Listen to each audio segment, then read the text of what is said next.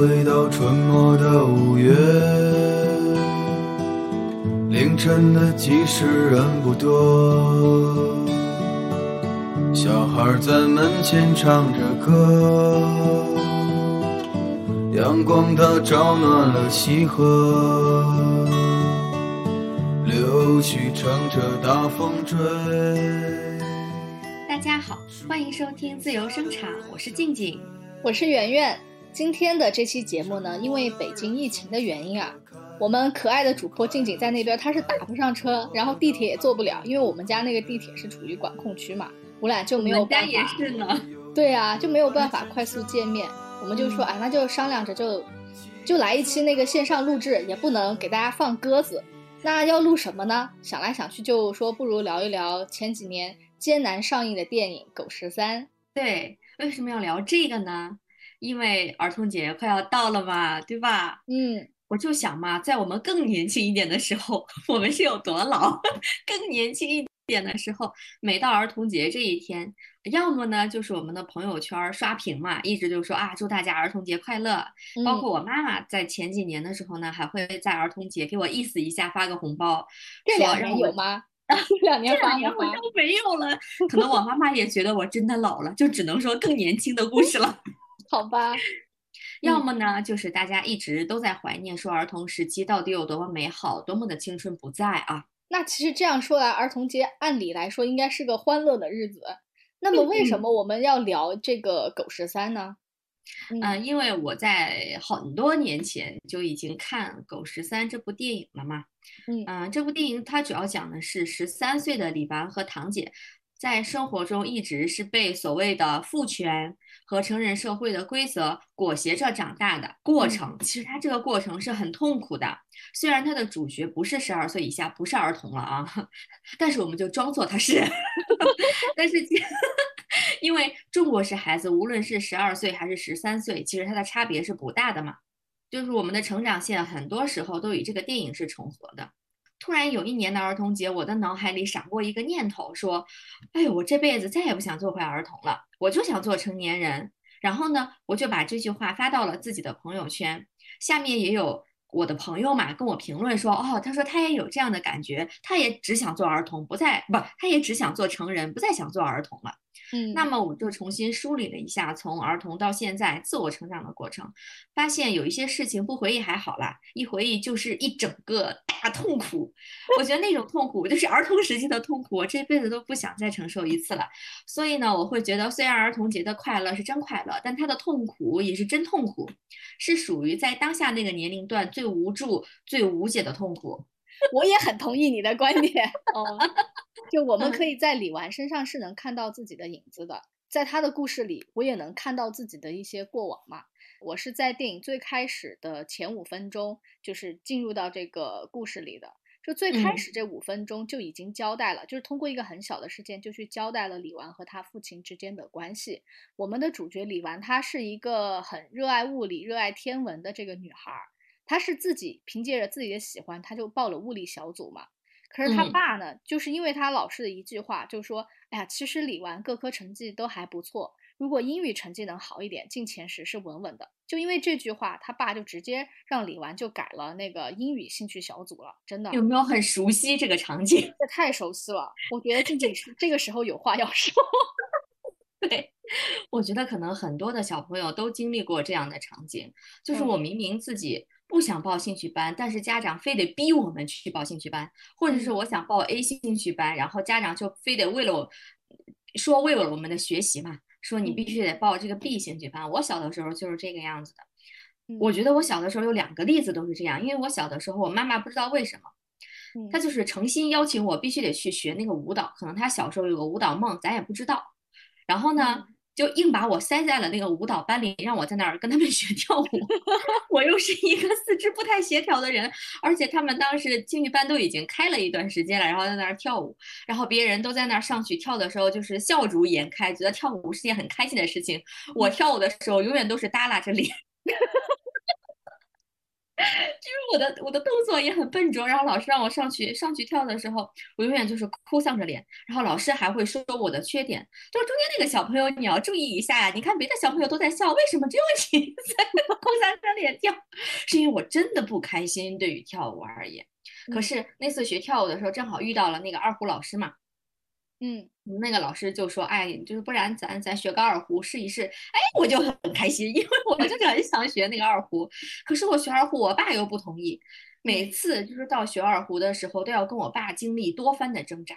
就是他有一次为了让我就不要再去学二胡，好好搞学习，他甚至扬言说，你要再学二胡，就把你的二胡给砸掉，然后拿着我的二胡就要给我砸掉。于是我当时就哭了好长一段时间，然后最后。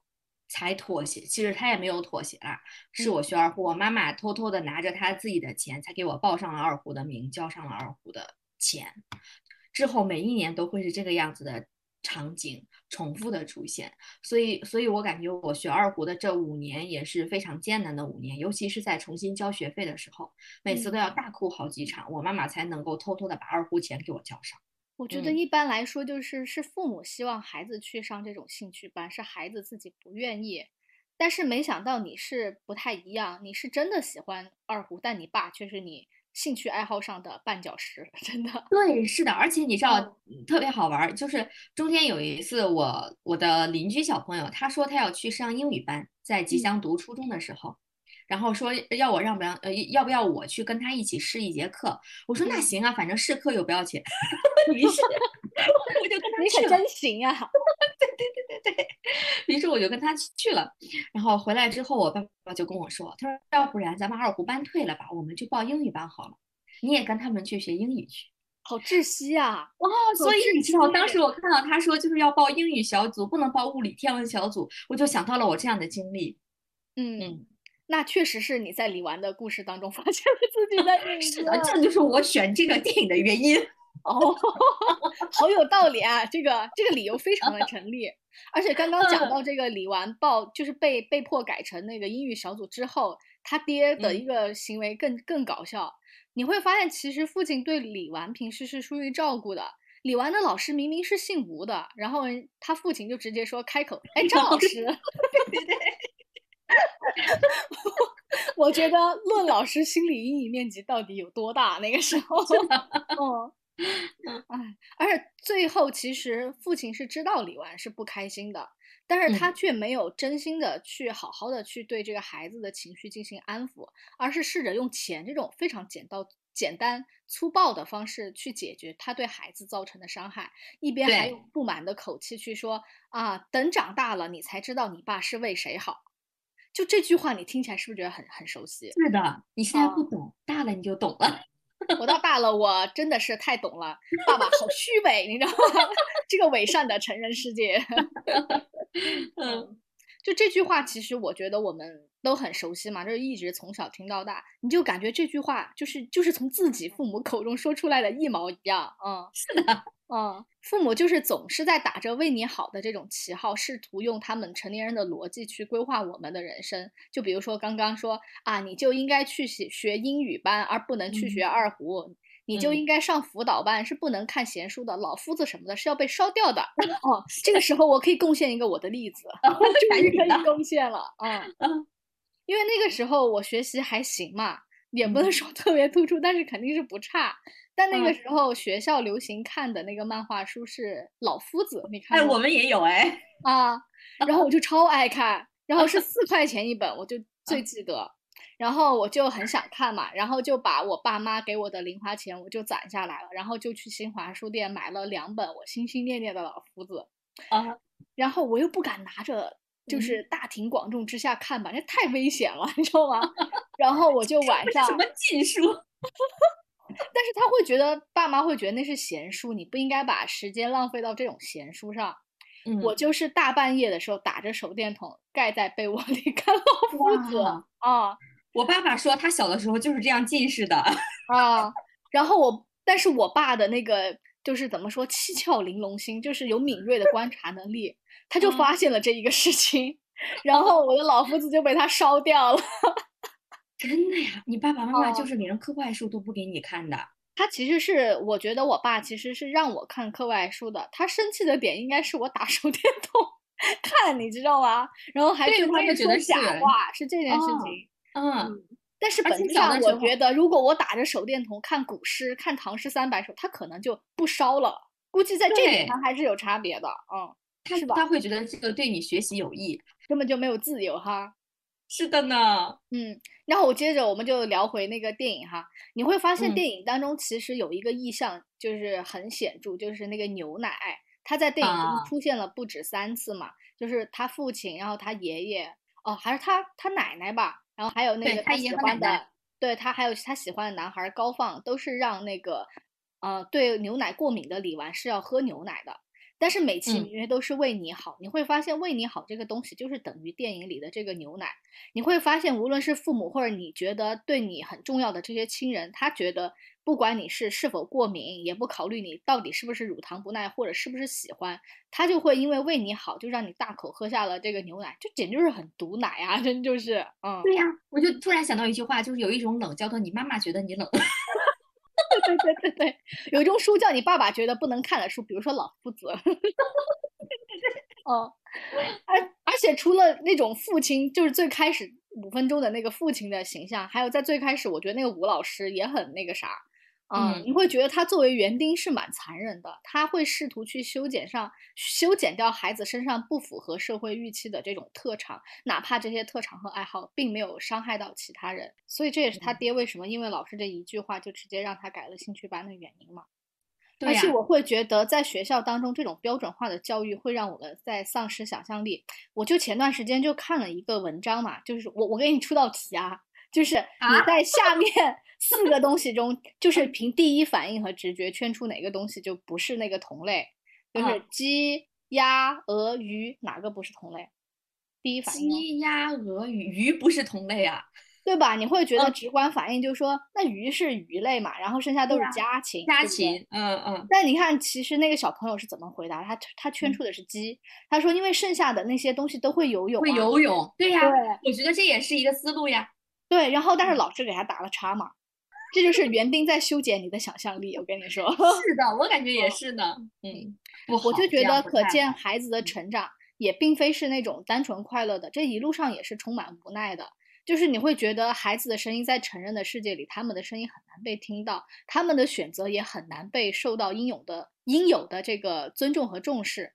就狗十嗯三，它是用少女李纨和小小狗爱因斯坦的故事，严肃地讨论了孩子成长路上的这些伤痛，包括爱与陪伴的缺失啊，被暴力对待的身体，不受重视的女性身份，以及走向这种成人世界的妥协等等，还是蛮好的一个片儿的。嗯，对，是，我觉得像刚刚圆圆你在上面讲的说，看起来李纨的父亲是挺有钱哈，看似嗯。挺关心李纨成绩的，但我还是觉得其实李纨她是十分缺爱的，甚至我还感觉里面有一个小配角叫李纨嗯。的堂姐，叫李嗯。唐，嗯他其实是比李纨更缺爱的。哪怕他的英语成绩可以得到班里第一，但是他依然得不到父母对他的爱。对，对，可能刚刚大家也听出来了，缺爱呢，其实被我们刚刚已经说了好几遍了，对吧？嗯嗯，缺爱这个词呢，就是我们今天要讨论的第一个关键词。嗯，那我下面来说一说为什么呃李纨是缺爱的哈，因嗯为从刚开篇的时候，我们就可以看到他的爸爸妈妈是离婚的，爸爸呢是二婚。爸爸二婚以后呢，李纨是一直跟着爷爷奶奶住的，并没有跟爸爸和他的继母住。然后妈妈呢，在这个影片当中更是没有出现过。那没有爸爸妈妈的陪伴，李纨必定是缺爱的。嗯嗯嗯那当时李纨是为什么得到了一只狗呢？是因为爸爸和继母生下了一个儿子，就是李纨同父异母的弟弟，昭昭，对，昭昭。而嗯且生下这个弟弟的时候，李纨是不知道的，对，可能是爸爸为了弥补自己对李纨爱的缺失吧，于是才给了李纨一只狗来补偿他。那从李纨刚刚看到这只狗的态度，我们可以看出李纨和爸爸的关系其实是不好的。嗯因为当爷爷奶奶说这个狗是爸爸送的时候，李纨当时是很排斥，他觉得这是爸爸送的，我不喜欢爸爸，所以我也不喜欢爸爸送给我的狗。恨屋及乌，很无情，是的。当时他就说嘛，他很排斥，他就说：“哎呀，我不喜欢狗，你让爸爸再拿回去好了。”他不觉得爸爸送的礼物有什么稀罕嘛。但是呢，后来他通过几分钟跟狗的相处之后，发现这只狗它非常的孤独，然后尽尽力的想要去找人陪伴它，一直要黏腻着李玩嘛。嗯，当他看到狗这种样子的时候，其实让他自己也产生了触动，他感觉那只狗其实就像去爱的他自己嘛。嗯，所以呢，他在这一刻与狗产生了共鸣 和连接。对，是的。于是他就从心眼里很喜欢这只温顺孤独的狗嘛。然后他怕狗也很孤独，所以就特意让狗爬到床上跟自己一块儿睡。因为自己喜欢物理嘛，所以就给狗起了一个名字，叫做爱因斯坦。然后逐渐的，他和这个狗产生了深厚的感情。对，然后整个电影其实也就围绕着狗李纨的这个故事去慢慢的去展开整个故事的。然后看电影的时候，我也在开弹幕嘛，就看大家有说，哎，其实这么一看，李纨还是蛮幸福的。就是他还有关心他的爷爷奶奶啊，感觉爷爷奶奶对李纨其实是很好的，他得到的爱其实并不少，并没有缺爱的这种状态。但是还是不一样的，我感觉，嗯，就是你想，嗯，我们在小时候成长过程当中，嗯，我们明显的能够感觉到爷爷奶奶对我们的爱跟爸爸妈妈对我的对我们的爱是完全不一样的。嗯嗯，因为我们知道爸爸妈妈的爱对孩子而言是缺一不可的、不可替代的。甚至是，如果是有一个小朋友，他的父母离婚了，一些同班同学还会嘲笑你嘛？啊，会有说你怎么还是有鄙视链的？嗯，对，是的，是的，啊，所以我觉得李纨内心并没有，嗯，得到父爱母爱的话，他的内心肯定是空了一大块的。嗯，而且你看李纨的爸爸，他其实也只是看孩子的成绩嘛，就感觉给人，嗯，给人感觉就是说我爱你是有条件的，就是你成绩好我才会爱你，你成绩不好可能我就不爱你了。嗯嗯。嗯，除了看孩子成绩呢，他剩下的时间基本都是在工作和应酬了。那尤其是在刚开头的时候，我们看到，嗯，爸爸不是又添了一个儿子嘛，而且工作又特别忙，要谈生意，要应酬，所以呢，李纨他想要得到父亲的爱是一件特别特别被动的事情。嗯，也就是说，这个父爱呀，这个父到底爱不爱他，永远是掌握在父亲的手里的。那这个爱我要不要给我的孩子，他完全由父亲决定。有的时候李纨其实他求都求不来的，哎，这个解读非常好，真的。对呀，你你说我们我们去说什么父爱母爱的时候，那父母想要给我们，那我们就有父爱和母爱；但他不给我们，我们永远是得不到父爱和母爱的。嗯，所以就是说，爱的权利是掌握在父母手里的，而不是掌握在孩子手里的。嗯，呃，还有就是说，爷爷奶奶虽然是很爱李娃娃，但是我觉得。爷爷奶奶对他的爱也只是基于长辈对于孙辈而言的那种爱，就是自上而下的爱。他只是爱，就所谓的爱。但是我觉得这个爱他不懂，他不是懂，不是理解。嗯，就比如说刚刚圆圆你提到了前面的牛奶的意象嘛，就像明明李纨他是不爱喝牛奶的，一喝就吐或者就过敏了，但是爷爷奶奶说我为你好，你还是你还是得喝下去。就等于说李纨是被逼的，也要去喝牛奶。那当李纨给狗狗爱因斯坦吃米饭和猪肝的时候，他自己其实跟狗吃的是一样的食物嘛，对吧？对对，我觉得他是把这个狗本身就是看着跟它是平等，而不是它爷爷奶奶口中的那种畜生啊，真的是对，是的，是的。嗯，其实小朋友跟动物的感情可能是大人也无法理解的。对，因为我一定要再举个例子，因为我们家养的那只狗跟我关系就是特别好，然后每。啊，因为我每次放学回家的时候，那只狗就在家门口等着我，就是离家有一些远，它是会接我回家的。然后每次我跟我妈就同时叫那个狗，狗是跑向我，毫无例外，真的。哦，哇，你让我想到了忠犬八公哎，你的狗还整天在等你回家。嗯，但是它也没有走太远，就在家门口更远一点的地方，然后陪我走一段路回家。嗯，对呀，嗯，我我们再说回这个电影啊，就是嗯嗯。爷爷奶奶他不懂嘛，其实这个狗对李纨来说是重要的，所以说他他和这个狗吃的一样的东西，他也觉得应该理所应当，大家都是平等的生命嘛。但是在爷爷奶奶眼里，这个狗就是一个畜生，人就是人，人就是要比畜生高贵嘛。所以爷爷奶奶在看到李纨和狗吃的一样的东西的话，他说：“哎呀，吃狗食也挺好的，这个女孩好养活，或者怎么样的，是吧？”哦，哎呦喂，太逗了。嗯，好好养活这个名字跟他的那个一样。对呀，就有的时候他说：“哎呦，这个小孩叫个狗剩，叫个什么，起这样的名字好养活，对吧？” 对呀，真的是。嗯，对，所以呢，我觉得爷爷奶奶他更不会懂得说，当爷爷把爱因斯坦弄丢了，李纨为什么他的内心会瞬间崩塌？为什么他会那么叛逆，不顾一切的去找狗？嗯，而且甚至还会因为爷爷把狗弄丢了，他那个李纨把爷爷推倒，这一系列的行为。嗯，我觉得造成这些行为的原因就是，虽然他们生活在同一个屋檐下嘛，他们的爱就是不平等的，对，没有平等的理解的。嗯，下面我想说一下李唐，其实很多人可能会把李唐这个人忽略掉，就是李纨的堂姐嘛。我觉得李唐其实她更缺爱，因为最起码李纨的父母。和继母还出现过，妈妈虽然我们没有看到她，但是最起码打电话了，对吧？对对，电话里妈妈的声音的。那李唐的父母是从始至终都没有出现在影片里的，可想而知，李唐的父母他是比李纨的父母更疏于管教孩子的。嗯嗯，而且我觉得像女孩儿，其实有很多都是成长关键时期的，比如说发育的时候，比如说我们的，对吧？然后我们来例假的时候，或者是我们的胸部发育的时候，这其实需要。呃，父母良好的引导的，但是也没有人去引导她，就连李唐的那个 bra 都是她的男朋友高放买的，对，可想而知是吧？也不是她父母买的，可想而知到底有多么的不爱管这个 李唐嗯嗯，而且我是觉得李唐她把很多对父母的感情就只能寄托在她的所谓的男朋友高放身上，不然的话，李李唐也不会在高放把自己的名字纹在身上的时候有那么的开心。嗯啊，对吧？因为他会觉得，嗯，高放是重视自己的。你看，都已经重视到把我的名字纹在他的身上了。当然，这也是少男少女当时叛逆的时候表达对对方爱恋的一种方式。对，但是现在麻烦的是，如果分手了，这个洗纹身可是很痛的呀。也是对，是的。嗯，或者是说，嗯，李纨呃李唐他缺爱到，哪怕他发现了高放的心可能已经不在自己身上了，慢慢的向。李纨身上去迁移了，他还是不放弃对高放的爱，也没有放弃对堂妹，也就是李纨的爱，他都没有放弃的。我觉得刚刚静静解读的非常好，就是你在讲他那个父母的爱是有条件的时候，就让我觉得哇，我好像就打开了一种认知上的那个小点儿啊。我原来会觉得父母的爱就是很无条件的嘛，但是看过这个电影或听你解读完，我才知道哇，原来他父亲是。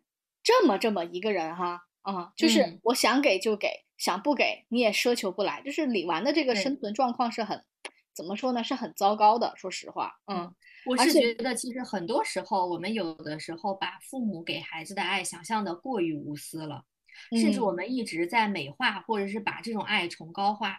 其实我觉得不是的，父母给孩子的爱就是人对人的爱。对，尤其是你在得到好成绩的时候，父母才给你赏个笑脸的那种，我就觉得天呐，这个就是有条件的爱的非常直接的这种表现形式哈。嗯，就是就是心里就是有那种啊，天呐，有有那种感觉，你知道吗？哦，原来不是无条件的呀，说好的无条件的呢？对，这个社会还蛮现实的，就是是的，就是这个样子的。嗯，刚刚你不是提到李纨和她姐姐李唐的那种缺爱嘛？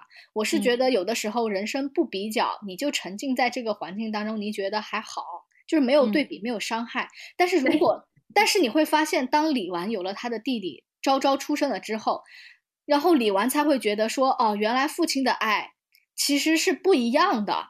对，他只是觉得原来也可以无边。对啊，他一直觉得那父亲本来就是这样，你再多一个人，他也会同样的表现形式，你不是对我差别对待。但是有了弟弟之后，完全情况就开始了大翻转了。我觉得对他整个人生还是产生了很重要的影响的。嗯，我就举一个很简单的例子啊，就是他在电影里边，你看李纨滑滑的他是旱冰，还是那个高放带他真正去了解了滑旱冰这个的魅力？对，但是他是十三岁的时候才收到这个旱冰鞋。而且他之所以能收到这个旱冰鞋，还是因为小狗爱因斯坦丢失了之后。对啊，他爸妈是因为他喜欢滑旱冰，才给了他旱冰鞋。对，是作为补偿的时候给他的礼物。但是你看他弟弟昭昭的生活状态就完全不一样。他一开始接接触的就是很洋气的滑冰，哎，还是带教练的那种。你看这是不是差距特别大？在冰场上滑冰，对对。然后他人家是旱冰，还是作为补偿的礼物，要谁搁谁心里都很难受啊啊！是，而且那天你看，正正是他刚刚知道他原来还有个弟弟叫昭昭，就是晴天霹雳，你知道吗？哎，那嗯天正好也是昭昭过生日嘛，全家人就围着弟弟转，而李纨她是被挤在了人群的最外面的。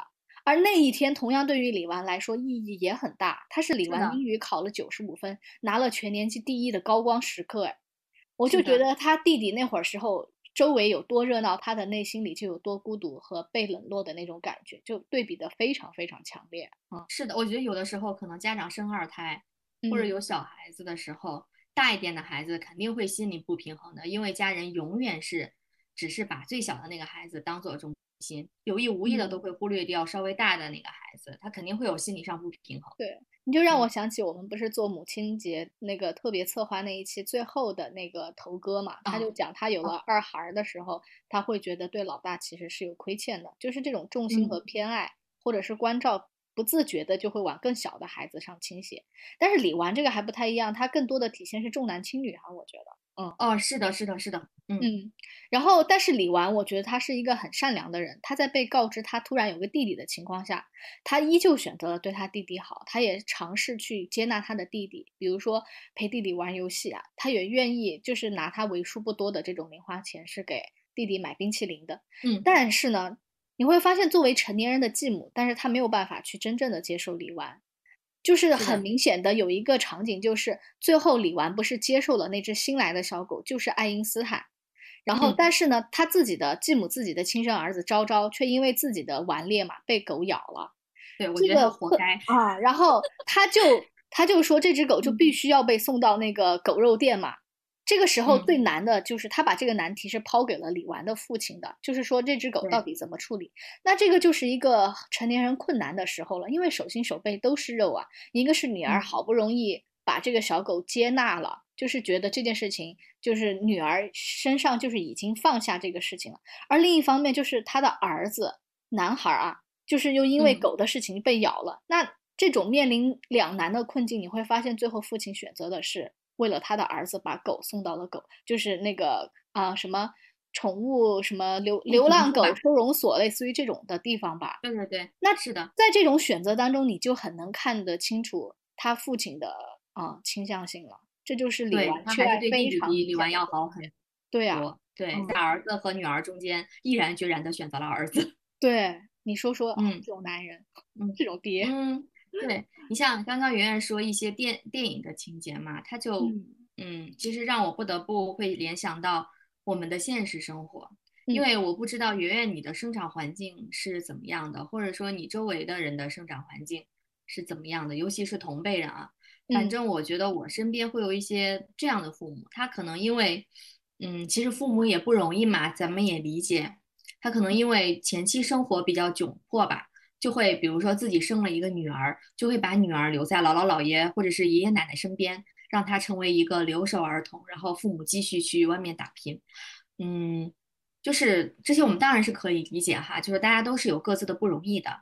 嗯，我觉得不能理解的就是，但是就是 一旦他们 对想说啥？对一旦他们生了儿子以后，就是这个生活呀，无论多艰难，这个父母哪怕是在不熟悉的城市打拼，他也一定要把这个儿子带在身边。尤其是那些二胎家庭哈，如果他有一个女儿和一个儿子，只能带一个的话，嗯，很多人都往往是会让这个女儿作为留守儿童，让儿子享受到最完整的父爱和母爱，把儿子带在身边的。嗯，就是我觉得，就是你如果是要带，你就都带；你要你要不带，就都不带。当然，我们也也说，就是父母其实对孩子也是爱的嘛。就是那难道那爱的就不一样啊。对呀、哦，就是儿子就是要比女儿金贵吗？还是怎么样呢？那你说这二胎家庭，父母把弟弟或者是哥哥带走了，那你让这个女儿怎么想，对吧？那孩子一定会想，爸爸妈妈是只爱哥哥或弟弟的，不爱我。如果他只爱我的话，为什么只带弟弟或者哥哥在身边，留我一个人在家里呢？是不是我哪里做的不好，爸爸妈妈才不爱我的呀？我是不是不行啊？他肯定会这样想的。嗯嗯那我觉得造成造成的后果是啥？就是这个女孩儿可能从小就没有自信了，因为她连得到爸妈的爱都没有自信，嗯，可能以后都不会自信的说，哦，我可以得到别的，因为都说父母的爱是世界上最无私的爱嘛。我连这种东西，就是最理所当然的爱我都没有的话，那谁还会来爱我，对吧？嗯嗯我觉得他甚至会形成一种讨好型的人格，就是别人怎么开心我就怎么做，只有让别人更加舒服了，可能这个人他才会喜欢我，哪怕我自己委屈了也没有关系。那我委屈的时候怎么办呢？就是只敢大家都散了，在没人的夜里，我偷偷蒙着被子哭一哭吧，对吧？嗯这也是为什么我有的时候觉得“懂事”这个词特别的刺眼，因为我小的时候也会被家长规训说啊，你要懂事，或者是你要怎么样。就是对，然后我慢慢长大了，我才发现，当长长辈们去夸一个孩子懂事的时候，他其实就是委屈和妥协的代名词。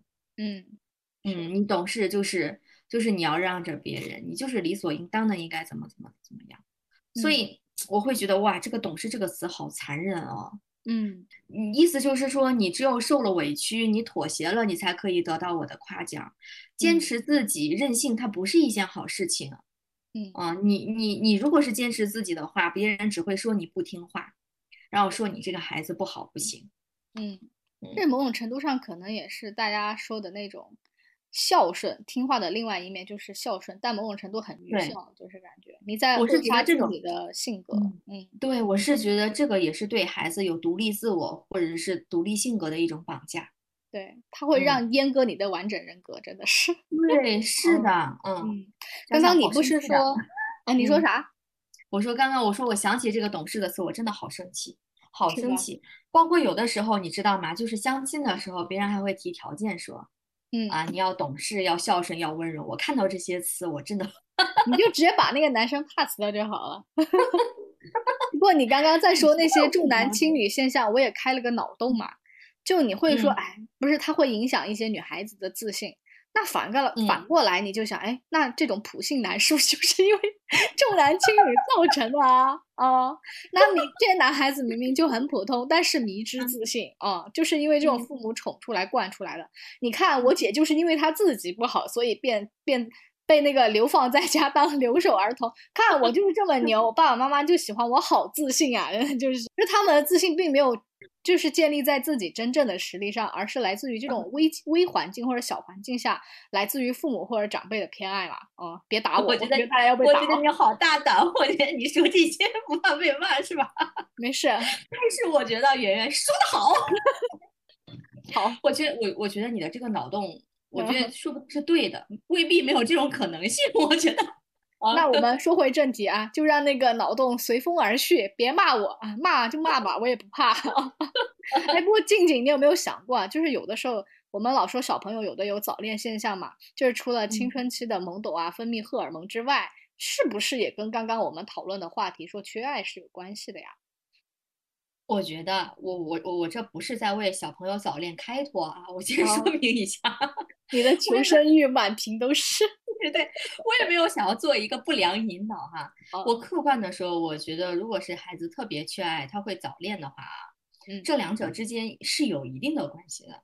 我觉得大家可以一起去想一想哈，如果嗯有一个十分缺爱的小朋友，他在突然的有一天遇到了一个对自己特别好的异性，嗯甚至是会对他产生那种深深的认定和迷恋的感觉，从而把心思全部都扑在他身上，自己也控制不了自己，无法自拔，哦，对吧？嗯嗯，我觉得也许有一种原因，就是叫叫做他太爱我了，我就是要爱他。为什么我要爱他呢？因为他比我的父母对我还好，还要理解我。他既然那么爱我了，我为什么不要那么爱他？就感嗯觉像抓住了自己生命当中爱的救命稻草一样，死嗯活不放手。就是在父母身上缺失的爱，我就在这个人身上找不回来了啊。对，是的，就是电影情节当中，李唐和李李纨不是都喜欢高放嘛？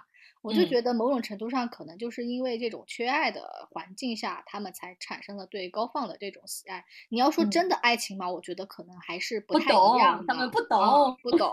你比如说高放和李纨之间嘛，就是高放其实是比李纨要年长的，他是他姐姐，就是李唐的那个男朋友，是一个长得很嗯结实、看起来很靠谱，而且啊很喜欢、很阳光，还喜欢穿那个海魂衫的那个大男孩儿嘛。安全感。然后啊，对，是有安全感的。高放溜冰，就是他们在出去玩儿的时候溜旱冰的时候，不是李纨摔倒了嘛？是高放伸嗯出手来，把他从又冷又硬的这个地板上拉起来，让他去体验这个溜冰的快乐的。我觉嗯得可能在李纨的前半生当中，他很少就是在困难的时候感受到父母拉他一把的这种感觉。哇，但是在这个时候，是高放伸出的手把他拉起来，就那个动作，我会感觉他是他人生低谷当中的一个拯救者的这种形象。是的，而且我觉得他确实是，如果是他很少遇到这种情况的话，这种嗯孩子其实是很容易对男孩儿动心的。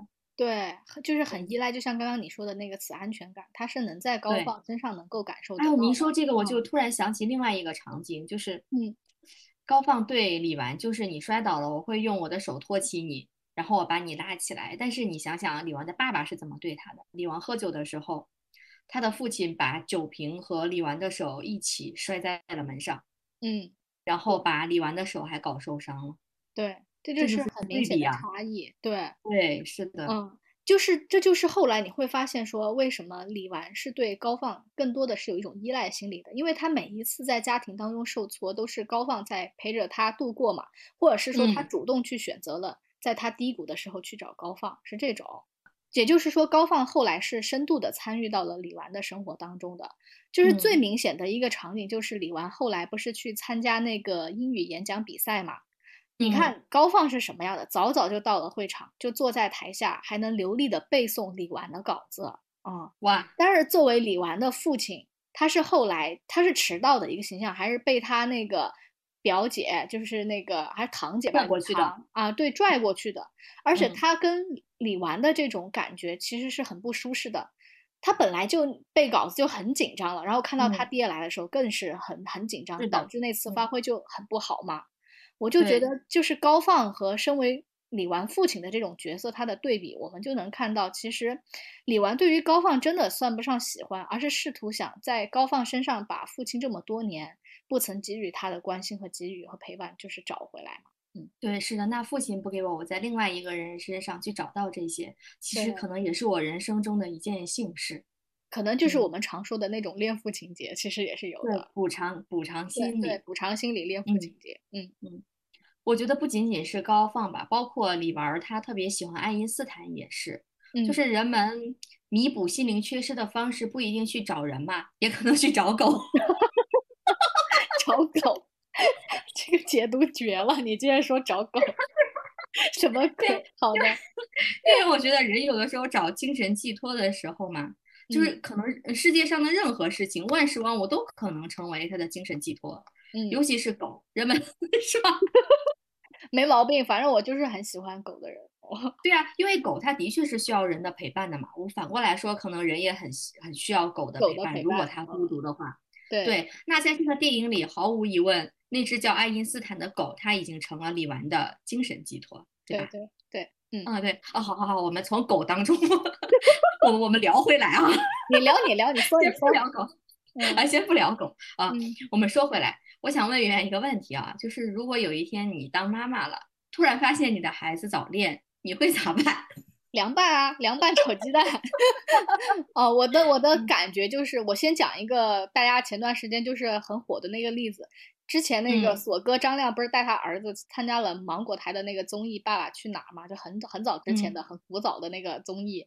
但是你会对你会发现，没过多久，这娃就怎么能长这么大，长这么快，仿佛是在昨天。明明还是云养娃，现在这娃十四岁的天天已经开始谈恋爱了啊！是的，他发了跟他女朋友的亲密照片。那在嗯传统的家长或者还啊、就是那个老师眼中，这就是早恋嘛啊。然后网上也引起了大规模的关于这个早恋的讨论，甚至因为这个话题又带火了一次《爸爸去哪儿》这个综艺啊。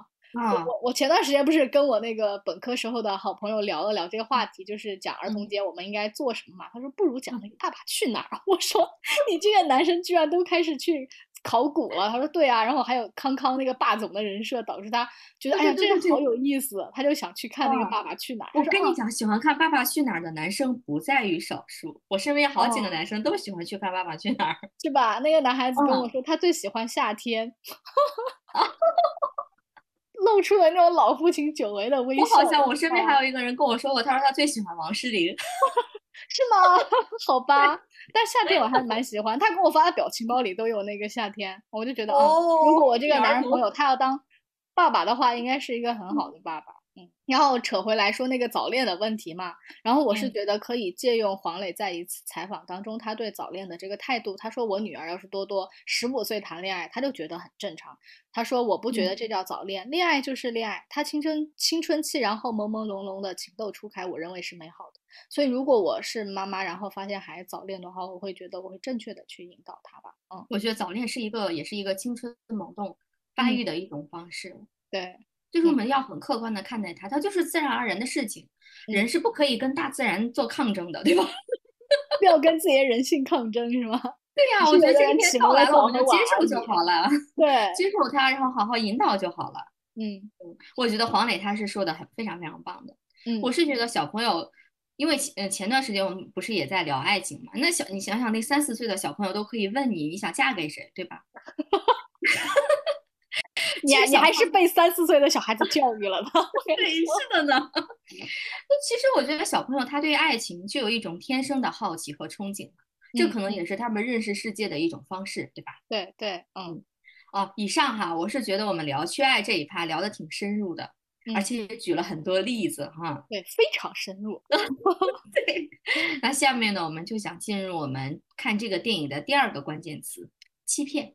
嗯嗯，在《狗十三》这个电影里呢，它有一个天大的欺骗，就是爸爸第一次送给李纨的那条狗爱因斯坦被爷爷搞丢了嘛，嗯，然后继母就想到了一个办法，说买了一个看似一样的狗啊，李纨都已经看出来那不是原来的狗了，还非逼着李纨承认说这个新狗就是爱因斯坦，不承认都不行。不承认就要被盖上一个不懂事的帽子。其实我觉得这个桥段看着是很窒息的，只要父母说这是对的，哪怕现实情况这是错的，孩子也只能说这是对的。嗯嗯嗯这就是我我所说的窒息的地方。但是我想想，这个这个桥段 有一点搞笑啊，就是嗯感觉大人是不是他有的时候太笨且太一厢情愿和傲慢了？嗯，他以为这个世界上只有他们是聪明的，所有的孩子都是傻子。我觉得这个“傲慢”这个词，嗯，拿捏的非常的精准啊，就是成年人骨子里的傲慢。其实孩子什么时候都比，就是比成人想象中的要聪明的多得多。这就是是。现实版的指鹿为马，你知道吗？哦，是的，啊，就是这个嗯。桥段，我的印象是很深刻的，而且我还嗯。把那个他继母联合家人骗李纨这条狗是啊、就是爱因斯坦的整个过程的这个时间线、故事线，我还认真的捋了捋，你知道吗？那 太好了，圆圆，你可太厉害了，哦请开始你的表演。好，那我开始我的表演啊，嗯就是李纨对新买来的小狗是不是爱因斯坦这个事儿，从不信嗯到不得不信，它是经历了四个阶段的。第一个阶段就是 啊，就是我们刚刚说的那个主要话题，就是欺骗嘛。因为这个嗯事情是继母出的这个馊主意啊，嗯就是让还要让全家进行配合嘛。就连那个李纨最信任的堂姐李唐都是帮凶，因为事情一开始就是李唐和李纨说：“哎，小狗爱因斯坦找回来了。”李纨当时嗯很高兴啊，就是我都能感觉他的那种高兴是要从电脑屏幕里溢出来了，就是我都能嗯感、被感染到。而且你想想，他作为一个好学生，他是直接翘了一节课就跑回家，可见哎他对那个小狗是多喜欢啊！对，而而且我是觉得他这个嗯时候不是还送给他一个旱冰鞋嘛，对吧？对，嗯，对，我是觉得这个旱冰鞋的事情也是李唐告诉他的父母的，因为他的父母是不不会关心他是不是喜欢滑旱冰的。哦哦哦，穿起嗯来了，穿起来了，穿起来了，你知道吗？哎妈，那他姐就是个间谍，好吧？真的是两头都要搞。但是我觉得他姐也有他姐的难处。但是他姐就是收了他继母的那个包包啊，你看这到了吧？对，哦是的，嗯，还是被名利所蒙蔽的小孩子，真的是，嗯，是的，我也是觉得，因为他的父母给他太少了，所以他会对这些东西，物质上的和精神上的东西，他都有一种超出常人的渴求。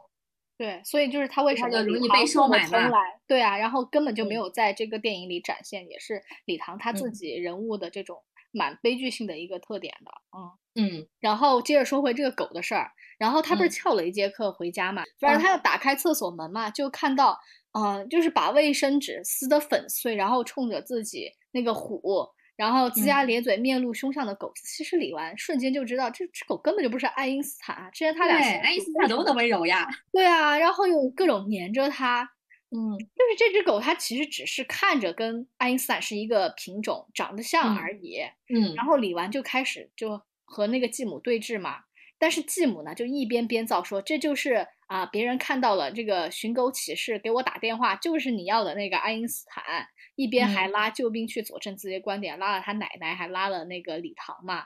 啊，嗯然后这一刻，其实我觉得内心李纨的内心是愤怒的，他对全家人的这种欺骗是不爽的啊。对，这是第一阶段的，但第嗯二阶段呢，就是从欺骗转向暴力了。这个时候，他父亲的角色就开始出现了，因嗯为李李李纨同学痛失爱狗嘛，然后又被全全家人合伙欺骗，甚至遭到了他原本很信任的这个表姐姐啊李唐对他的堂对堂姐的背叛，然后李嗯。纨就愤而离家嘛。他奶奶其实呢也是因为担心李纨一个人就出去去找他了，结果就引发了这个父亲压抑的愤怒，他就开始对李纨就实施暴力了，一巴掌就嗯。打掉了他手上的酒瓶，那个玻璃渣子就扎得他女儿鲜血直流啊。后来嗯。他奶奶被找回来之后呢，李纨是被他父亲掐着脖子摁着头向他爷爷奶奶认错的我觉得好不合理哦。啊。你想，爷爷把他的狗弄丢了，爷爷奶奶都没有跟他说过一声对不起，嗯，结果就是罪女子还吐槽他是啊，对，是的，结果那李纨做了这件事情，然后奶奶出去了，嗯，然后爸爸就要逼着小辈对长辈说对不起，我是觉得还是不平等的。很有可能是他爹也是被他爷爷，就是他自己的父母教育要听话懂事，也是一种孝顺嗯，啊。对，所以在如此暴力之下，你会发现李纨对小狗是不是爱因斯坦这件事情，他就不怎么主动再提了。后面他就是选择了沉默。他之所以选择沉默，是因为他爸对他的这种暴力行为嘛，啊，是他改变不了。对他选择了隐忍和压抑，这是第二阶段。然后嗯第三阶段呢，就是到了他自己和小狗的关系，他是是出现了一种对于小狗的不忍，因为不再提小狗是不是爱因斯坦，并不意味着李纨他真正接纳了这个事情，他心里始终是过不去的，没翻篇儿这个事儿。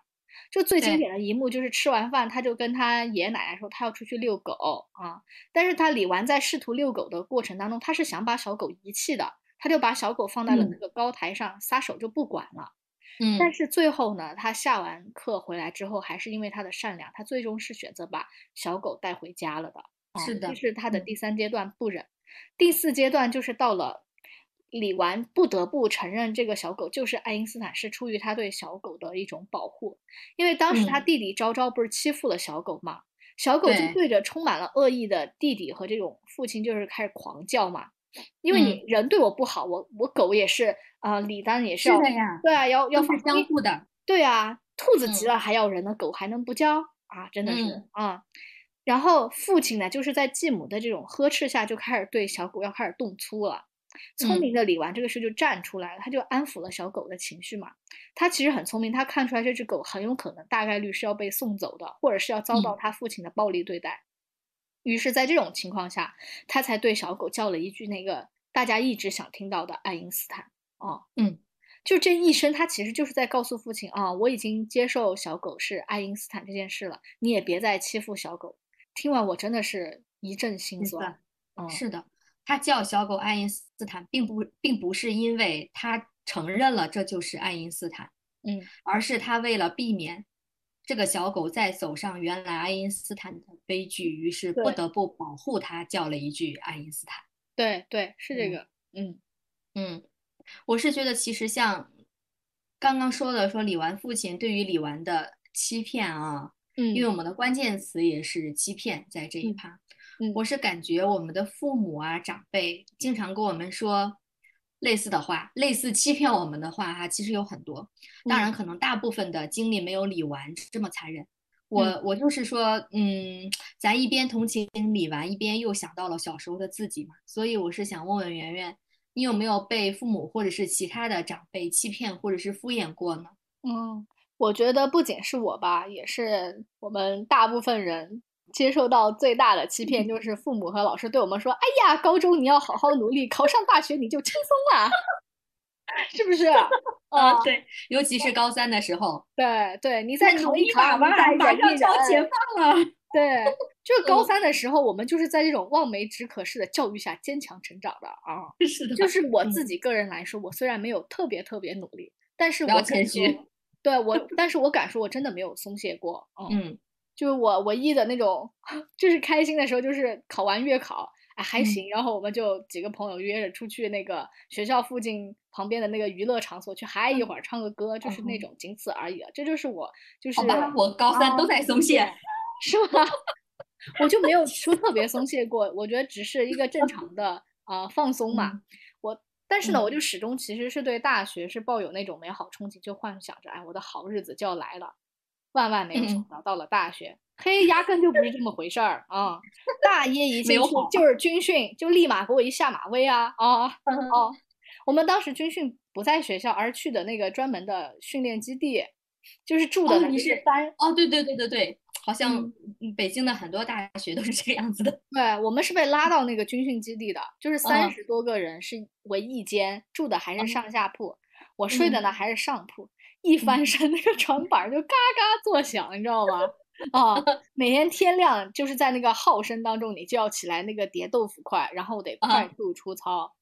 最爽的时候就是中午吃完饭，就是回到寝室可以午休躺下来的那个一小会儿，我才觉得哦，我又活过来了啊。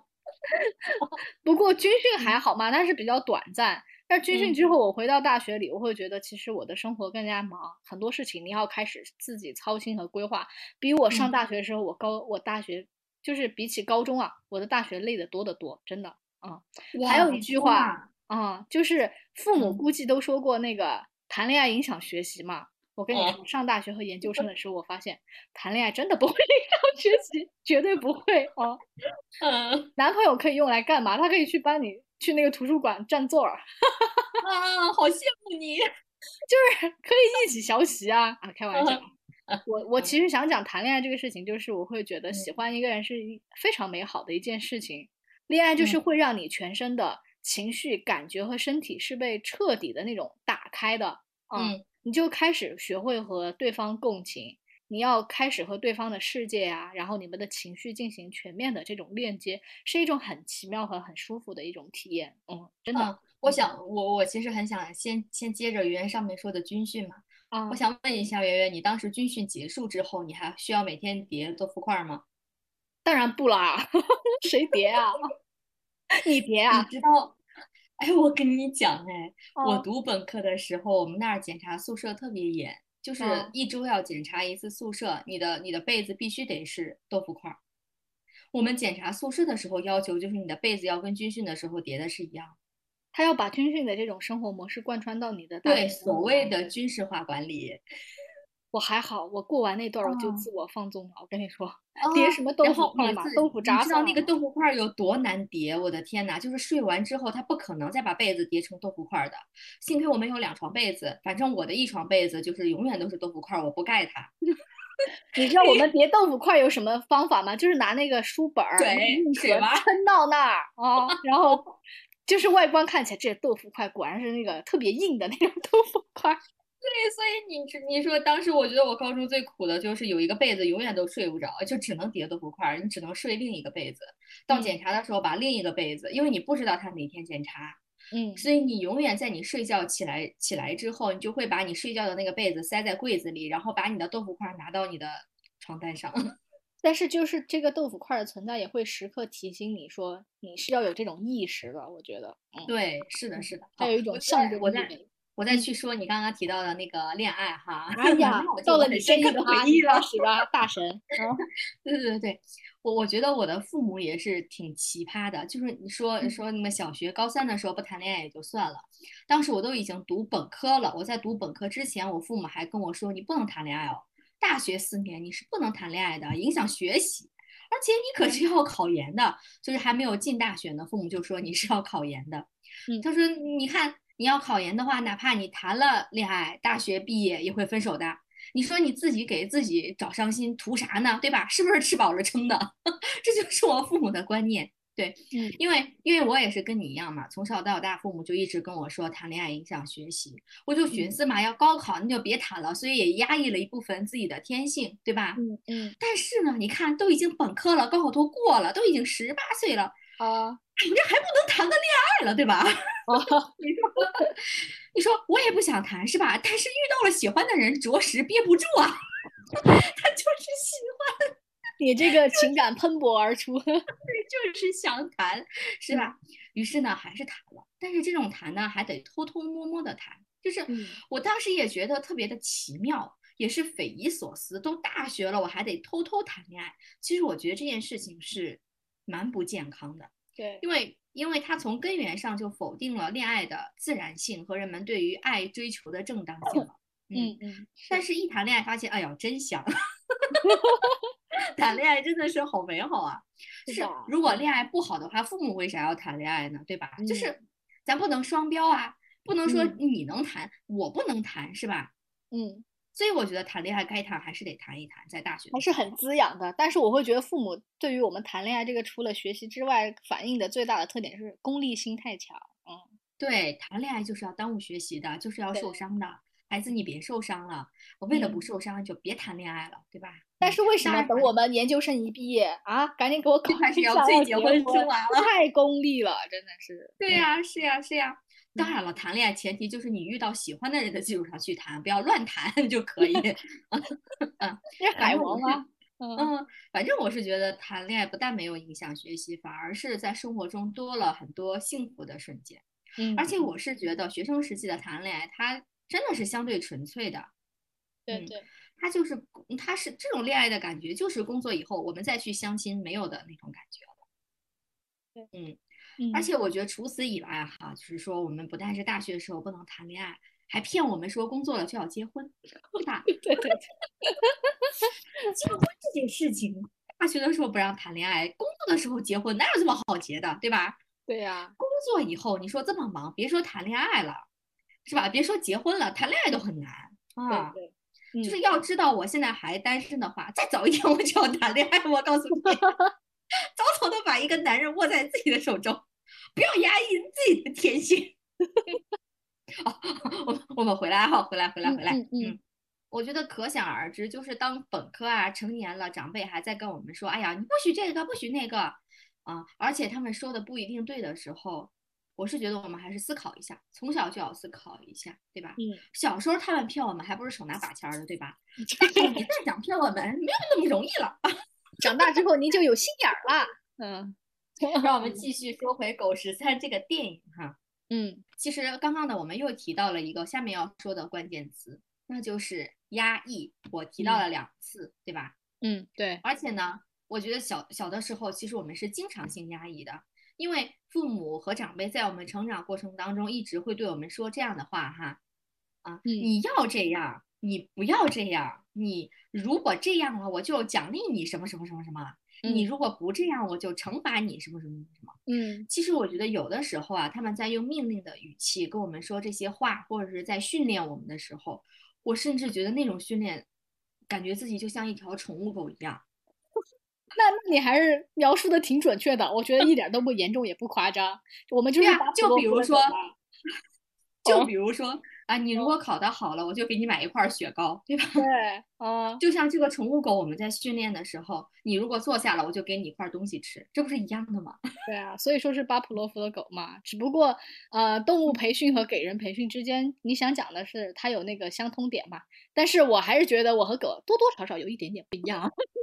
开玩笑啊，是的，是的，是的，不好意思，刚刚那个比喻唐突了，是我唐突了。对，你说，你说，呃，但是其实我想说的是，儿童的世界里除了有压抑以外，还有另外一个关键词，叫做驯化。嗯嗯，你刚刚说来一驯，在驯野兽的时候也是在驯化嘛，对吧？哦，嗯，为什么让我想起了上一集的叶澜依啊？是的呢，从驯马女，然后到 驯龙，驯龙女，嗯，如果驯龙龙不好，那我就屠龙去。啊，串串串那个，嗯，话题了啊啊！刚刚你说的压抑和驯化这两个关键词嘛，在《狗十三》的这个电影里展现的真的是淋漓尽致。就是整部片子你会发现，《狗十三》它没有我们之之前看的那种什么青春疼痛片，有那种什么堕胎呀各种。很奇葩的情节，歇斯底里和要死要活的。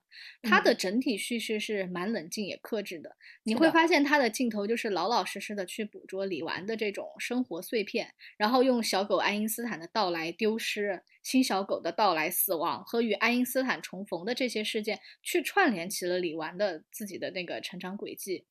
嗯，我就会发现说，李纨身边的每一个亲人都在用听话、乖。懂事，去驯化李纨，让他走进并接受了成人世界这个很伪善的这种规则嘛。然后他们都是李纨从爱狗到吃狗肉的幕后推手，就是这样。非常对。就看这个片子，你会觉得自己是淡淡的，就是被笼罩在这种压抑氛围之下的，也就是你刚刚讲的第一个关键词——压抑。然后驯化，你是在后面也是能感受得到的。你会发现这部片子，而且你有没有发现这部片子它的音乐用的也特别好，要么就是特别刺耳，嗯嗯，特别和这个画面不相符的音乐，要么就是很压抑的音乐，嗯。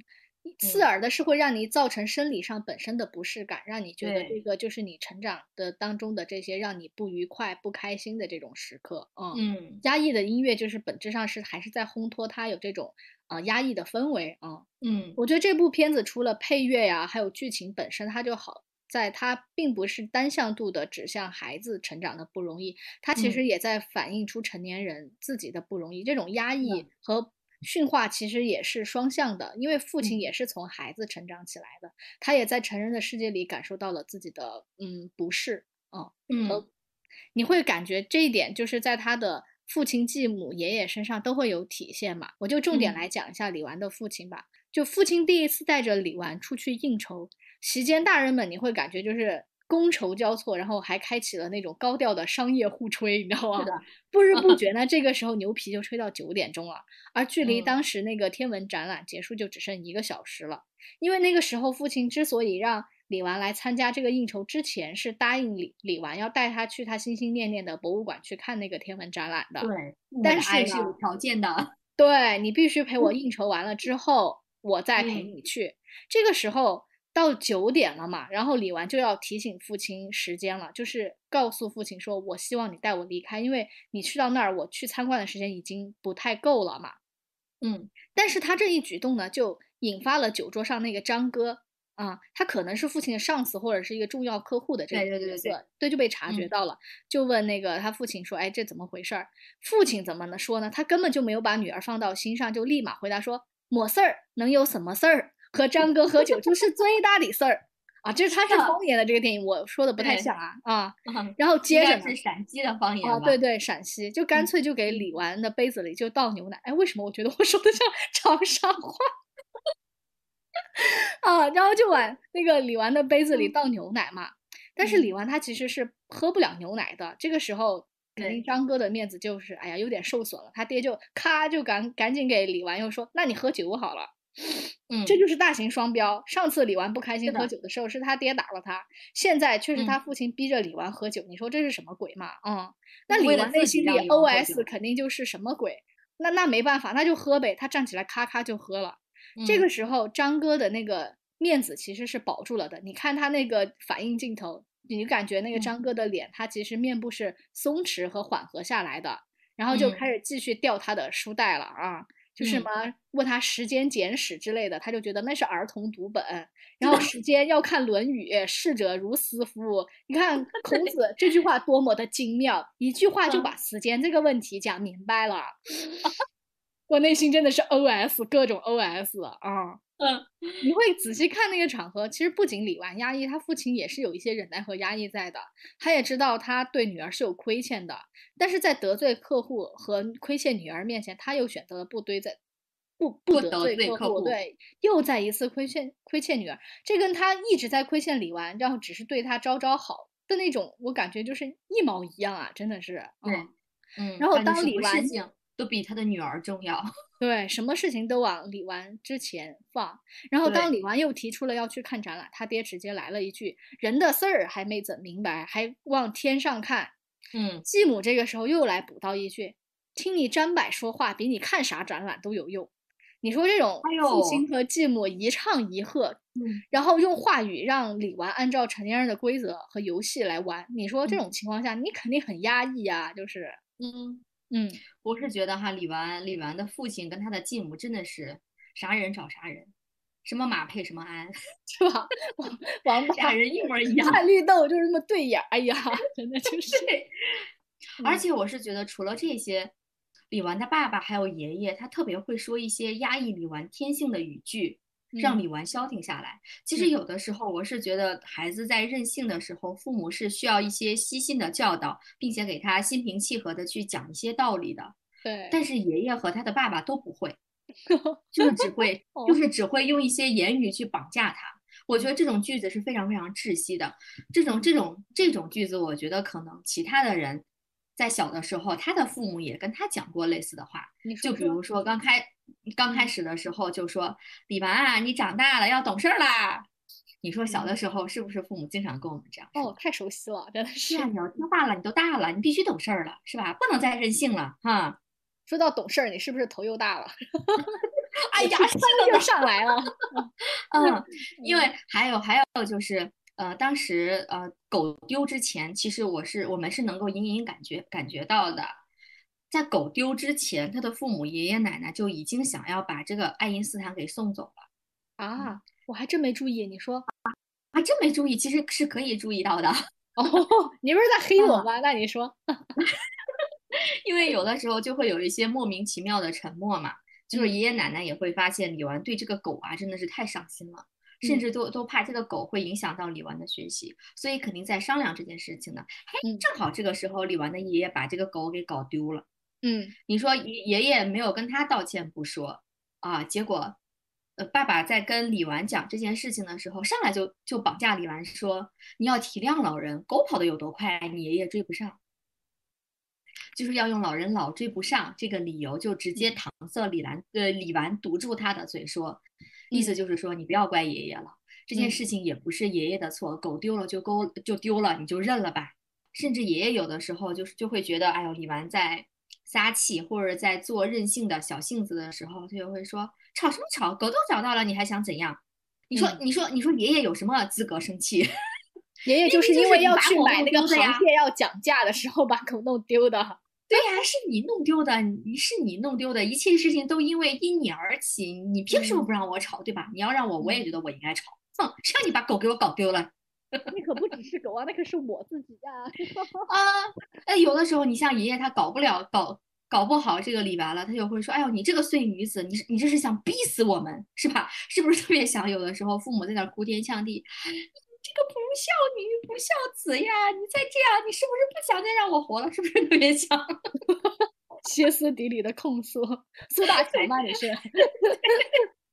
我觉得虽然就是爷爷他说的稍微平淡一些，没有那种呃像以前那些老年人自己在那儿哭自己哈，没有那么夸张，但是我感觉给人的感觉还是很窒息的。嗯嗯从这些压抑他天性，然后规训他的话，让他窒息的话当中，我是觉得这字字句句，家长都不是让孩子按照他自己的天性长大的，嗯而是一定要让他按照大人的命令或者是成年世界的规则，或者他只是为了让自己省心而让孩子懂事儿的。也就是说，让孩子懂事的这个理由是非常自私的，不是为了孩子，而是为了自己。你你知道吗？这让我想起一个什么，就是为了嗯管理方便，而且就是啊，对吧？就是让你塑造成我自己最擅长和方便管理的样子。哎呀，这个真的是，职场上也是会这个样子的，不仅仅是在教育上。哎呀，嗯，这个话题往大呃了，可以往很多地方聊哈。嗯是的，是的，是的。但是我们说回来哈，嗯，其实家长为了自己对孩子双标都是可以的，对吧？嗯就像你说的说，嗯，包括李纨当时因为找不到爱因斯坦，他心情不好嘛，借酒消愁。爸爸嗯说，小孩子喝什么酒，对吧？你小孩子喝酒是不对的，不惜把酒瓶砸碎，把李纨的手搞受伤。然后都没有管他，然后李纨自己跑到家里，然后默默的去洗澡了，那个血流了一地，对吧？嗯但是呢，你看在应酬的时候，像刚刚你讲的，为了自己的嗯脸面，特意让李纨去给领导还是客户敬酒的时候，哎，哎双，标了，太双标了。可以喝酒了，你喝酒还是给我面子呢，是吧？嗯，嗯我当时看到这个双标的场面的时候，我就充分体会到了成人世界的虚伪，甚至是嗯恶心。嗯我是觉得他不惜拿孩子当工具，给自己赚取好感。嗯那李纨在爸爸和长辈的压抑和驯化之下，他慢慢变得所谓的听话和懂事了嘛？但是我觉得这种听话和懂事，却是用他身上所谓的真实、纯粹、反叛换来的。嗯嗯嗯嗯，所以说到这里，我我又很想问圆圆了，你觉得被驯化是孩子成长的必修课吗？嗯，如果仔细去说吧，我会觉得说驯化不一定是孩子成长的必修课，但是社会化确实是我们的必经之路。良性嗯的这种社会化呢，是在孩子成长当中不可避免的。否则，如果你游离于正常规则之外，就会成为不被社会所接受的异类。哦，你这么一说，我就会突然嗯想起之前李纨不是觉得听到外面有鸟叫声嘛？嗯，他一直觉得是自然界存存在的鸟儿，哦最后发现你是楼上的那个精神那个精神病病人，嗯，啊，我就觉得他他发出来的声音。对，我就觉得这个很讽刺，你知道，向往自嗯由的这种声音是一个精神病患者发出的。而且我觉得还有一点就是觉得李纨嗯她很向往自由，就是爷爷奶奶家永远有一个防盗窗，对对它特，别像一个牢笼，把李纨关在了里面。刚开始的时候，李纨嗯不是吃方便面嘛，用各种抓马的形式 对对对对对对，推那个面，去吃那个面，我就感觉这个牢笼，嗯，它压抑住了一个自由的灵魂。对。但是你会嗯发现，那个自由的鸟儿其实是个精神病患者，最后他面临的还是要送到去精神病院的时候，我就感觉这个蛮讽刺的这一点啊。对，嗯，哦，所以我就觉得说，可能你还是没有办法去脱离这个社会化的过程嘛，嗯。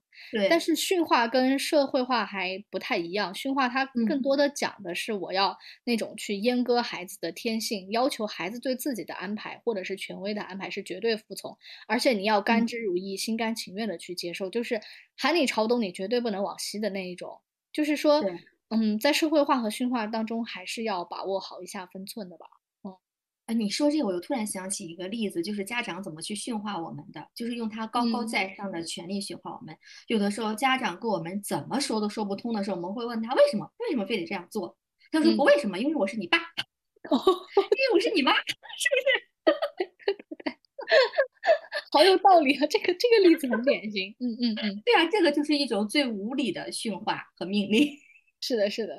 哦，嗯，我们就是要屈从于他的父权，对吧？嗯我再再来说说我自己，就是，嗯，我在前几年的时候，其实自己有特别的一个感受，嗯。就是我在，因为我觉得我这个人是很容易被社会化、被社嗯。会规则所动摇的。我我我没有像现在这么可以坚持自我，嗯。因为我这个人就是容易在不经意之间就被我的工作性质啊、所谓的社会规则和人情世故给驯化了。但嗯。是我觉得有的时候在夜深人静，我细细反思我自己，其实我特别不喜欢这种驯化，因为可能有一点自恋哈，但是但是我要实话实说，因为我是觉得不仅是我啦，其实每个人身上都是这样的。嗯，我当时是觉得我身上有一些特质是很珍贵的，我认为很珍贵的，比如说我的性格里是有一些棱角的，嗯。我是有一些创造性的，嗯，我骨子里是有一些不服和不愿妥协的这种因素在的。嗯嗯，可当时我去看我的生活和工作，却让我不得不一再的去后退，从而守不住我很喜欢的自己的特质。嗯当我发现我连自己的特质都守不住的时候，其实我为我自己感到悲伤，甚至是悲哀。嗯所以那段时间我也老失眠嘛，就一直在去想说，我为了保护或者是找回我的这些特质，我一定要做出一些努力。后来我确实是这么做的，比如说我我要换一个环境啊，然后嗯换一个新的工作呀。当然，其实换环境和换工作是需要付出很大的代价的，因为他就必须自行去打破生活中的那些宁静，所就是所谓的自己给自己找对手嘛，嗯嗯自己给自己找挫折嘛。嗯但是我那个时候依然觉得我是有我自己的骄傲的。我觉得我为了自身觉得珍贵的东西，我是值得这么做的，哪怕付出怎么样的代价，我都愿意。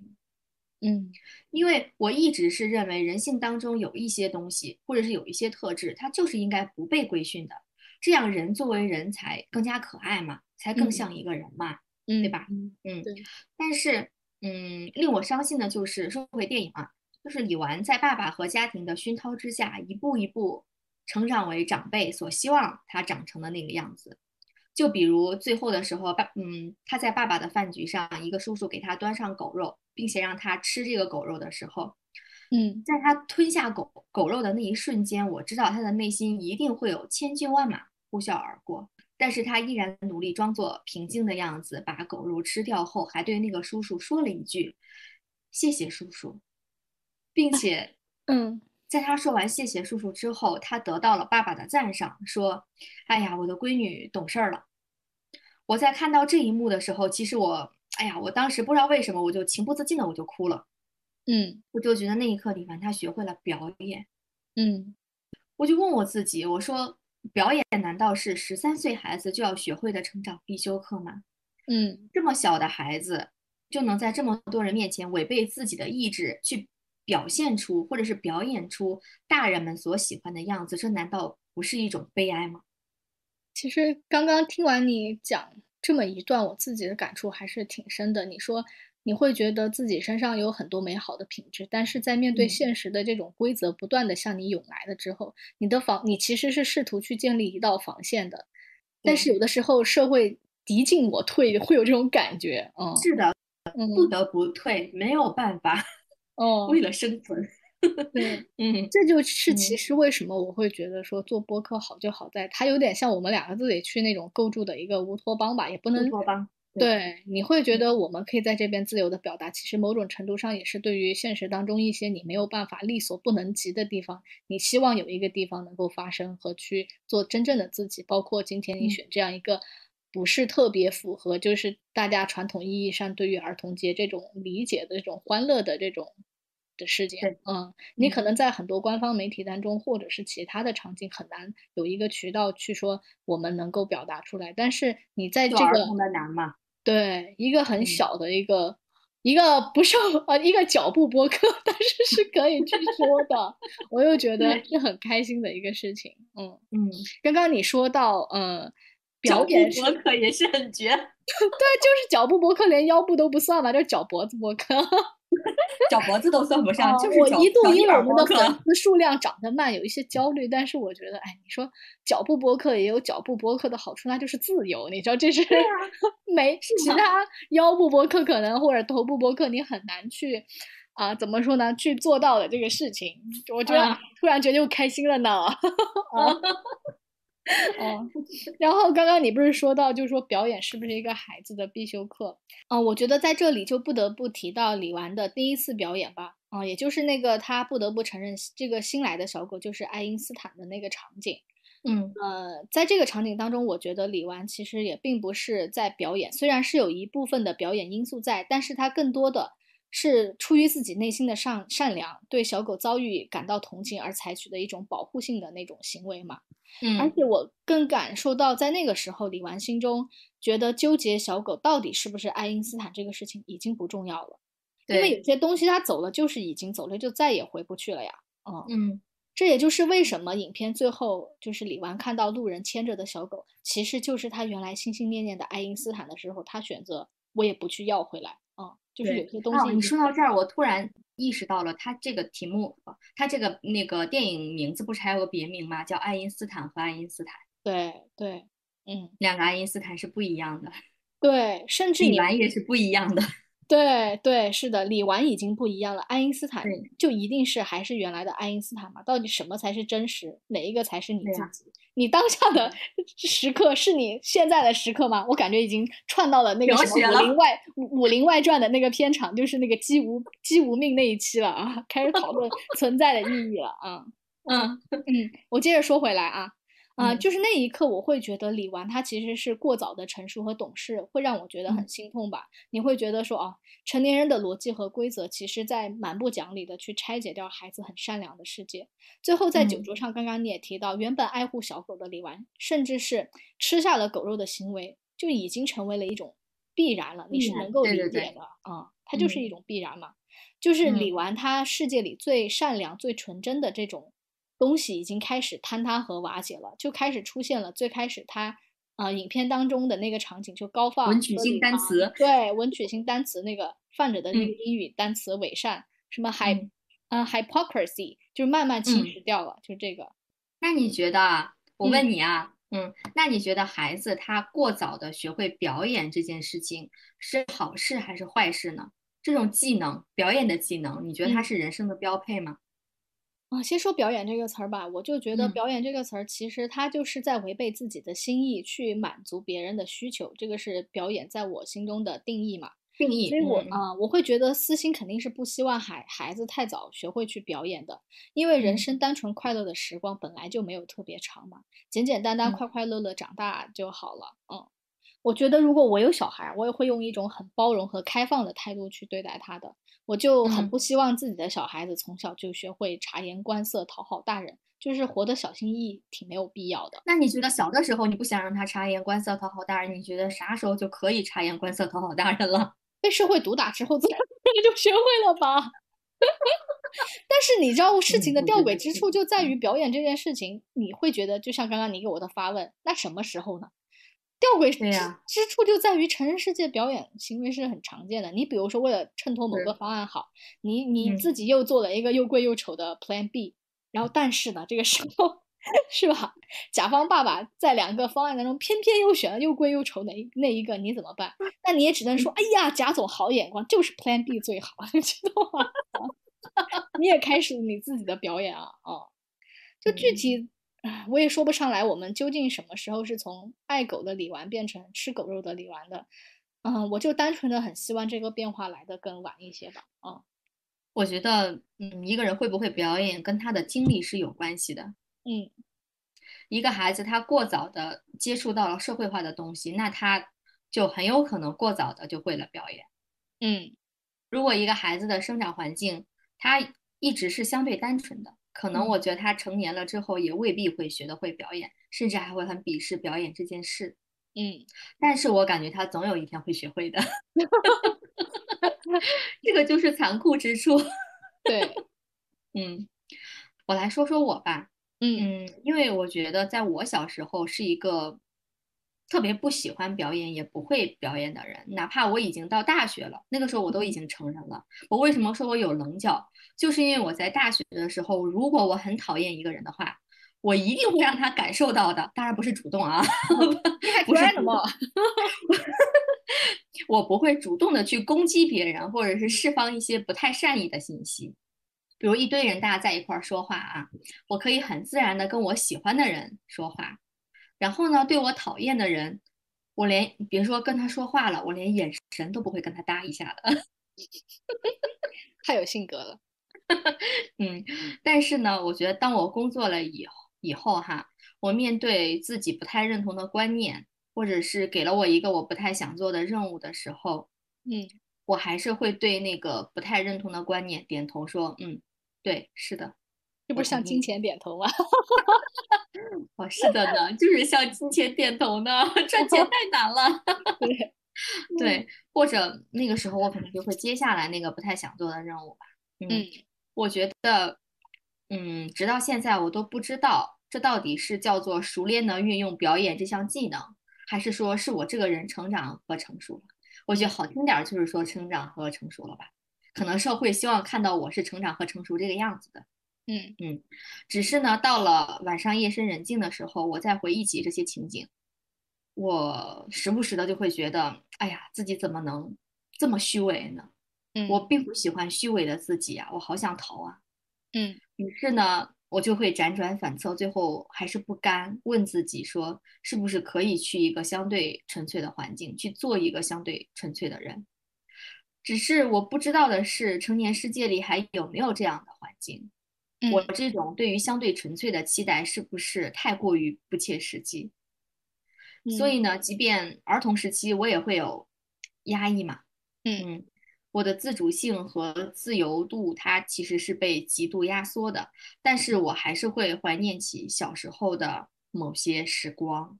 嗯，于是呢，在这个时刻，我就要对圆圆发起一个灵魂拷问啦。好，你看，像我这么这么矛盾的一个人，这么曾经这么有棱角的一个人。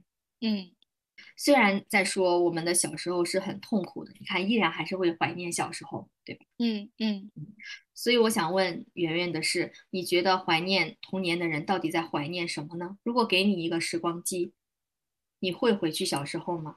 嗯，我先想先讲一下你之前提的那个，你就是说啊，一个人小时候一个人到底会不会特别就会表演，还是跟他自己成长环境有关的？我觉得嗯，即便我老爸把我的老夫子烧了之后，我也嗯觉得我自己的童年的这个家庭本身来说，还是一个很民主和开放的这种氛围的。包括我嗯原来说，嗯，我想学钢琴，我妈就让我去学了。然后我在跳舞的时候，我也报了跳舞班，真的。但是我不是四肢不协调，我是因为他那个班上他没有按照大家的这个水平去划分，就是跳了好多年的那种老手和我们这种菜鸟也会在一起跳。我就感觉跳舞啊，跳舞给我来说就会有心理压力嘛。为什么我就会觉得好不自信啊？其他人就是那么柔软就下得去了，然后跳的也还好，我在那就是跳的不算特别好，但是也不是特别。虽然就是没有进行用户。分层，对我觉得他这个产品设计是很不合理的，我我一定要说这个活动运营做的很不好啊。但是我妈呢，因为也会尊重我的意见啊，她就会觉得说啊，既然孩子不喜欢，她也就不勉强。所以我包括到后续整个成长过程当中，你说要有痛苦的这些经历，就是可能相对来说就没有那么多。当你问我说，哎，我。要不要有一个时光机？要不要选择回去小时候的时候？我听到的第一个念头就是：哇塞，那我肯定要回去的呀！啊，因为我会怎么说呢？我会在就是房价上涨之前跟我爸妈。太现实了，你这个女人，你赶紧买一张那个必中的彩票，那个号就是那个双色球，就是什么什么什么什么，然后你们就一定要在那个北上广 赶紧买套房子，就尽可能在能力范围，这样我就可以躺平了呀，我就可以收租了，你知道吗？你个世俗的女人。然后，至于童年，我知道肯定是回不去了，但是我肯定会选择怀念，我就会怀念一下过去和朋友那种捉鱼摸虾过泼水节的快乐日子啊，也会怀念和自己父母亲人朝夕相处的时光，因为我现在觉得跟他们陪伴的时间还是挺少的。当然，我也会特别怀念那个没有被社会毒打过、无忧无虑的我。嗯哦，说完之后，我还蛮想我爸妈的，感觉。嗯，我不知道你有没有这种感觉，反正我是年纪越大越想越想家，因为我高中的时候是就已经没有在跟父母在的那个城市去读书，我就去到了省会城市念书了。那个时候我就觉得哇，离开父母太爽了，真的。然后在大学的时候我也有这种感觉，然后到后来慢慢经历一些事情之后，我会觉得说，哎呀，好像会越来越想爸妈。我就在想，哎。那就这次六一嘛，反正也是儿童节，不如给我爸妈过个儿童节好了。反正老顽童也是儿童啊啊！哎呀，我我我我真的觉得你好浪漫啊，圆圆。嗯，而且我我我我我还会觉得，嗯，你的爸妈会因为有你这样的女儿感到感到骄傲的，因为你那是因为他们小时候对我也好。哦，是的，其实 爱就是相互的嘛，对吧？对对是的。嗯嗯嗯，我是觉得可能怀念童年的人，大概是在怀念。现在一切成年以后消失，但是小的时候有的东西吧。对对对，比如说，比如说我们人性当中的像纯真啊、骄傲啊、棱角啊、反叛，或者是会被父母去庇护的生活等等。因为那些时光真的是，嗯，一去不复返了嘛。嗯嗯。但是即便是这样的话，我依然不会选择坐时光机回去的。嗯。因为我真的是觉得，只有自己有了钱。因为我小时候有过那种兴趣不被支持的时候嘛，就是会因为花钱的时候吵架。嗯，所以我会觉得那个例子，我就感觉对，是的，是的，我真的是觉得自己有钱，啊，不是说多么的富豪的那种有钱，自己有一定的可以自由支配的钱，真的是一件特别重要的事情。因为你只有有了钱，才能够相对自由的、不受阻碍的去做自己真正想做的事儿。去学自己想要学的技能，我就想起你之前好像提过一句，叫什么才叫做真正的财富自由，而并不是说我有三千万可以在一线城市活下来了，而是我拥有支配自己财富的自由的这种权利，就已经是财富自由了啊。对，是的，是的，就是所所谓的精神上的 财富自由。哦，是，嗯，我来总结一下我们今天哈，今天呢，我们通过聊《狗十三》这部电影，确实是挺老的一。一部电影啊，但是的确是我觉得很值得一看的一个电影。嗯，就是平淡之中见真章的一个电影。对，我们发现了我们孩童成长时期的一些无奈啊、压抑啊和受伤啊。嗯，那看完这个电影，我们想说的是，儿童时期当然是有一些，或者是很多吧。儿童时期肯定是有很多美好的回忆的啊。对，但是我们也不能忘记，或者是忽略掉一些现实。那就是在我们从儿童到成人的成长过程当中，我们是必须学会一些东西，舍弃一些东西，才能适应现在这个社会的。嗯，哪怕我们舍弃的是我们生命当中无比喜欢的一串珍珠，对吧？嗯，那我们也要成长啊，这可能就是成长的代价吧。嗯，那就是那串珍珠。开玩笑啊。嗯，好啦，那这期节目到这里就结束啦。欢迎大家给我们踊跃留言或者是发邮件啦。我们下期节目再见，再见。夏天操场边的秋千上只有蝴蝶停在上面黑板上老师的粉笔还在拼命叽叽喳喳写个不